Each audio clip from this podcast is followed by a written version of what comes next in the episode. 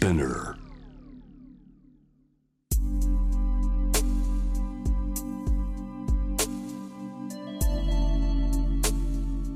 眠らない街六本木。高層ビルの一室に現れる深夜の保健室。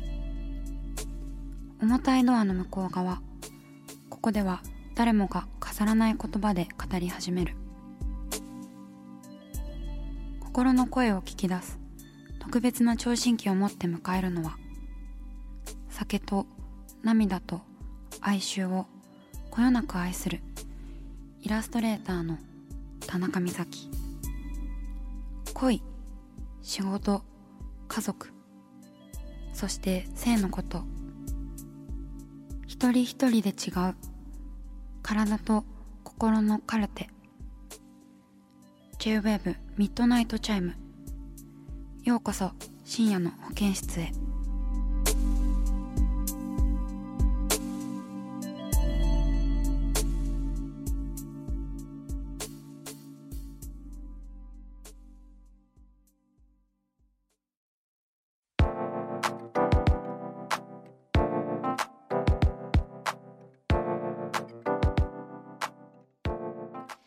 J-WAVE ミッドナイトチャイム今夜のゲストはこの方です。こんばんは。羊文学の塩塚萌香です。よろしくお願いしよろしくおます願いします。番組が1時間になってからも、うん。萌香ちゃんの萌香ちゃん。萌香ちゃんの。早速噛むという萌香さんのナレーションをね引き続き使わせてもらってます、あらありがとうございます。お世話になっておりまおす世話になっております。久しぶりですね。そうお久しぶりでうん。会うのはねあのリキッドルームでライブをされてた時以来なんですけど、あれは何月だったっけ？12月？いや年明け1年明け？月の最後の方だったかな、うんうん。もうなんか記憶がね定かじゃないですそう。けど、だから1月まではギリギリライブとかできてたんだよね普通にね。うん本当にでもあの時がうん。ギリギリだったと思いますね、うんうんうん。ね自粛中とかはなんかどんな感じでした？自粛中はなんかラジオ体操とかしてました。ああ偉い。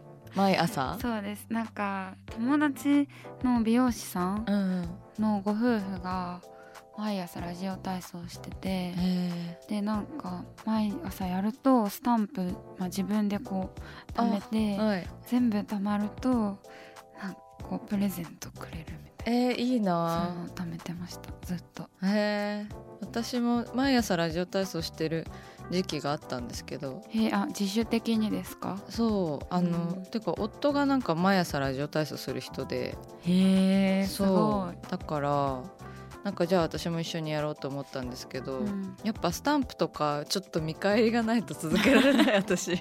そうですよね。朝早いしえリアルの時間でやってるんですか？後から流して、じゃあ後から YouTube とかで流してうん音楽だけうん、やってます、あれ聞いてんですかね？聞いてると思う。あ本当ですか？ポカポカはする、まあ確かに。うんかな。そうですね。まあ結構でも全力でやったりしてましたコロナ中。偉い。うん。えっとあとあれだね。自粛期間が過ぎて8月にオンラインのライブハウスツアーをうん。行ったそうですが、はい、なんかそういうあ新しいシステムのライブみたいなものがうん。みんなすごい工夫してややっていた時期ですよね、このそうですね。8月とか5月とか、今よりちょっと前ぐらいかな。うんうん。いろいろありましたね。うん。そして今年羊文学はメジャーレーベルに移籍されたとのことで、おめでとうございます。ありがとうございうん。ます、12月9日にニューアルバム「パワーズがリリースされます。うん。インディペンデントからメジャーに移ったとのことで。はい映りました。どうですか？違いなどは？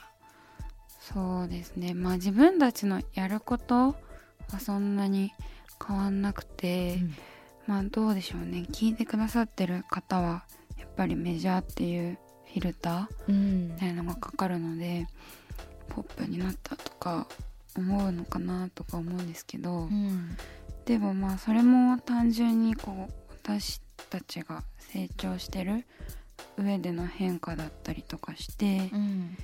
でもここうスタッフの方は、まあ、もちろんその前いたスペースシャワーの方々もみんなすごい大好きだし今でも仲良しなんですけど、ん。新しい、まあ、な仲間というかスタッフさんに出会って、まあ、その方々も一生懸命というかすごくよくしてくださるので、まあ、楽しいですね。変わらず。あのアルバム名の「パワーズうん。はどういうあのコンセプトでつけたんですか？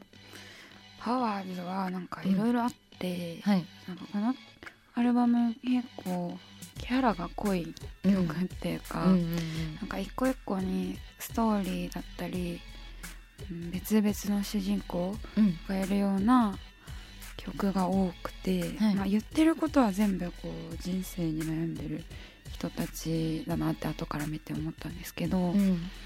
でなんかその一曲一曲のパワーがこう強いからうん。なんかそれが集まってパワーズとかになるといいなみたいなのを考えてて。うんうん。でもなんかその S 複数形にすることでどんな意味があるんだろうみたいなのを、まあ、辞書で調べたりとか、うん。英語喋れる友達とかに聞いたら辞書になんか権力みたいななんかそういう圧力っぽい感じのパワーズあとなんかマジックパワー、うん。魔法のパワーのはい。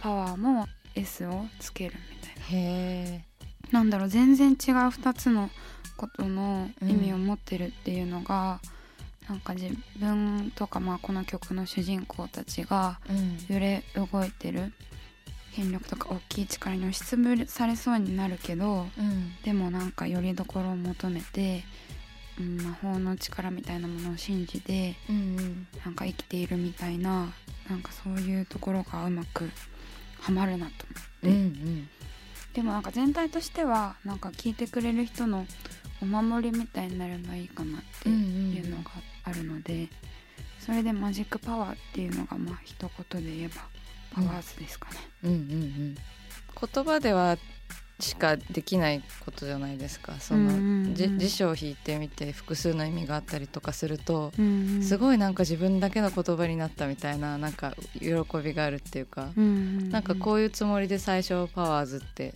つけようと思ったけど実はこういう意味があったみたいな言葉ってなんか特別な気がします。そうなんですよね、だからこのタイトルを見ていろんな人がどう感じるのかうん、はすごくなんか楽しみです。ねなんか私はなんか今を乗り切るためのこうパワーズみたいなうんなんか、うん我らみたいな。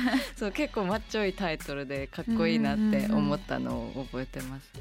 そうでもなんかジャケがすごく繊細でなんかそのコントラストもすごいあのいいなって思いました。うんうん。うん。このジャケもすごい気に入っててうん。自粛明けでうん。の撮影で、あの本当にすぐの撮影で会ったトキさんっていう、なんかご夫婦でやられてる写真の2人組のうん。方に撮ってもらって、このアルバムの裏テーマにドキュメンタリーうんうん。フィクションとドキュメンタリーっていうのもあって全部に DVD ついてるんですけど、うん。なんかこの1年の活動のまとめっていうかなんか特別な年だったじゃないですかやっぱり、うんだからその1年何考えてどんなことやってたかみたいなのを全部あの冷たくてそのトキさんも今年出会った人だしうん。DVD にはそのさっきお話ししたうん。ライブハウスツアーの曲が入っててっていうので象徴的なまあ後から振り返って自分たちがこのコロナの時代を生きたんだなってうん思うようなものになったと思うんですよね。うん。何かものを作ってる人は特にすごい意識しますよね。その、うん。今この時代生きてるの。壮絶みたいな、確かに、うん、思ったりします。でもまあもちろん学生さんとかもね今、うんなんか大学一回も通ってないとかああそういうタイミングがなんかあるみたいで。大変ですよね。一人一人が大変な時期だからね、うん、その本当に残したいという気持ちすごくわかります。うんうんうんうん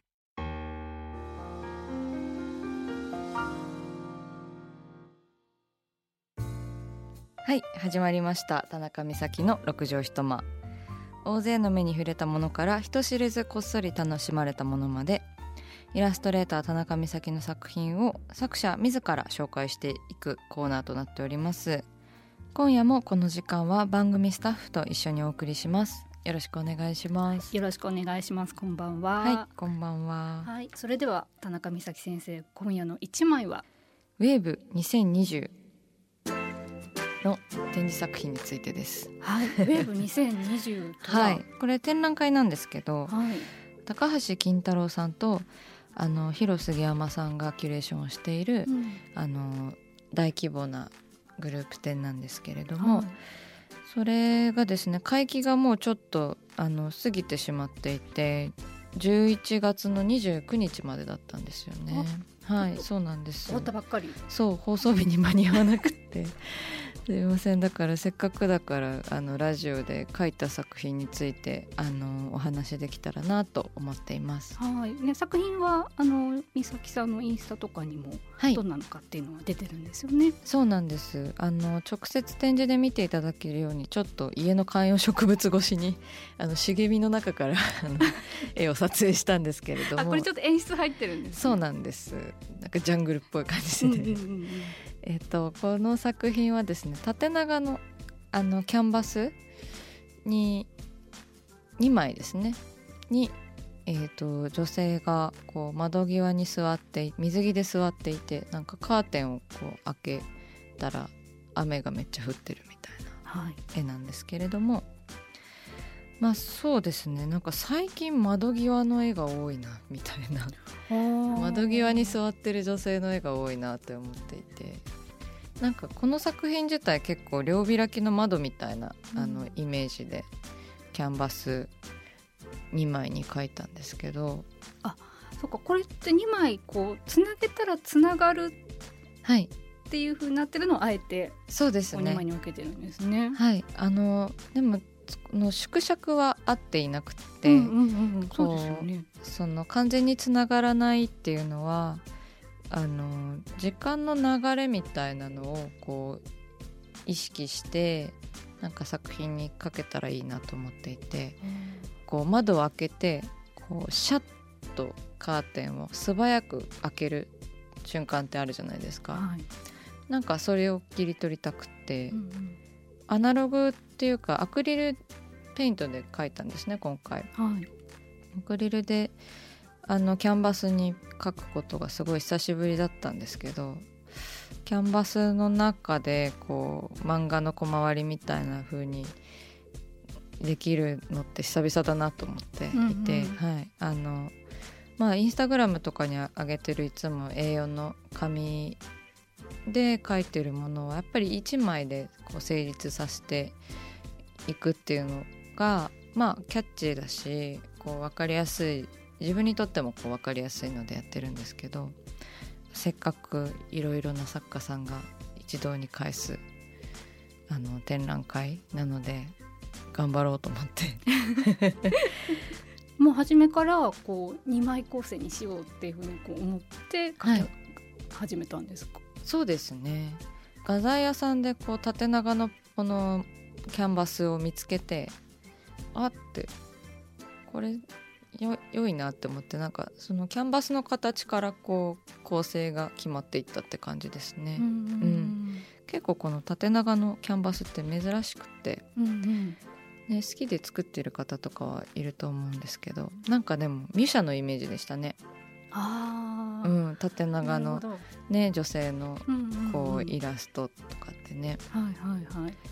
あのいつもの絵とやっぱり画材が変わるので、うん画材がアクリル絵の具になったので絵もねかなり変わったんですけどななんかねすごい迷いながら描いたんでなんかね大変でした 久しぶりにえ何迷ったんですか？どのどういうふうに？えっと普段はやっぱりそのなんでしょう？絵のテクスチャーとかっていうのがあの紙とペンなのでうん。割とフラットだけどこうにじみとかなんか色鉛筆のこう薄いグラデーションとかでうん。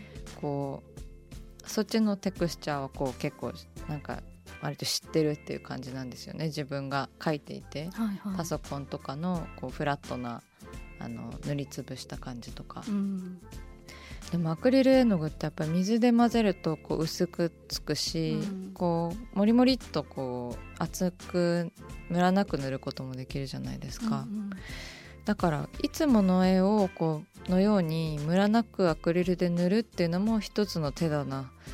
というか最終的に困ったらそうしようと思ってたんですけど、はい、すごいあのまあこう納得いくまで書いて、うん。こう出品はしたんですけど、うんうん最後までお嫁に出すのをねこう玄関に置いたりとかしていろんな場所に置いたりとかしていいんだろうかみたいなこう自信なしなしでこう送り出したのを覚えています。はいね、展示が終わったら茂みなしの物撮りの方もあの絵の全貌が見えるような写真をあげますのでお楽しみに。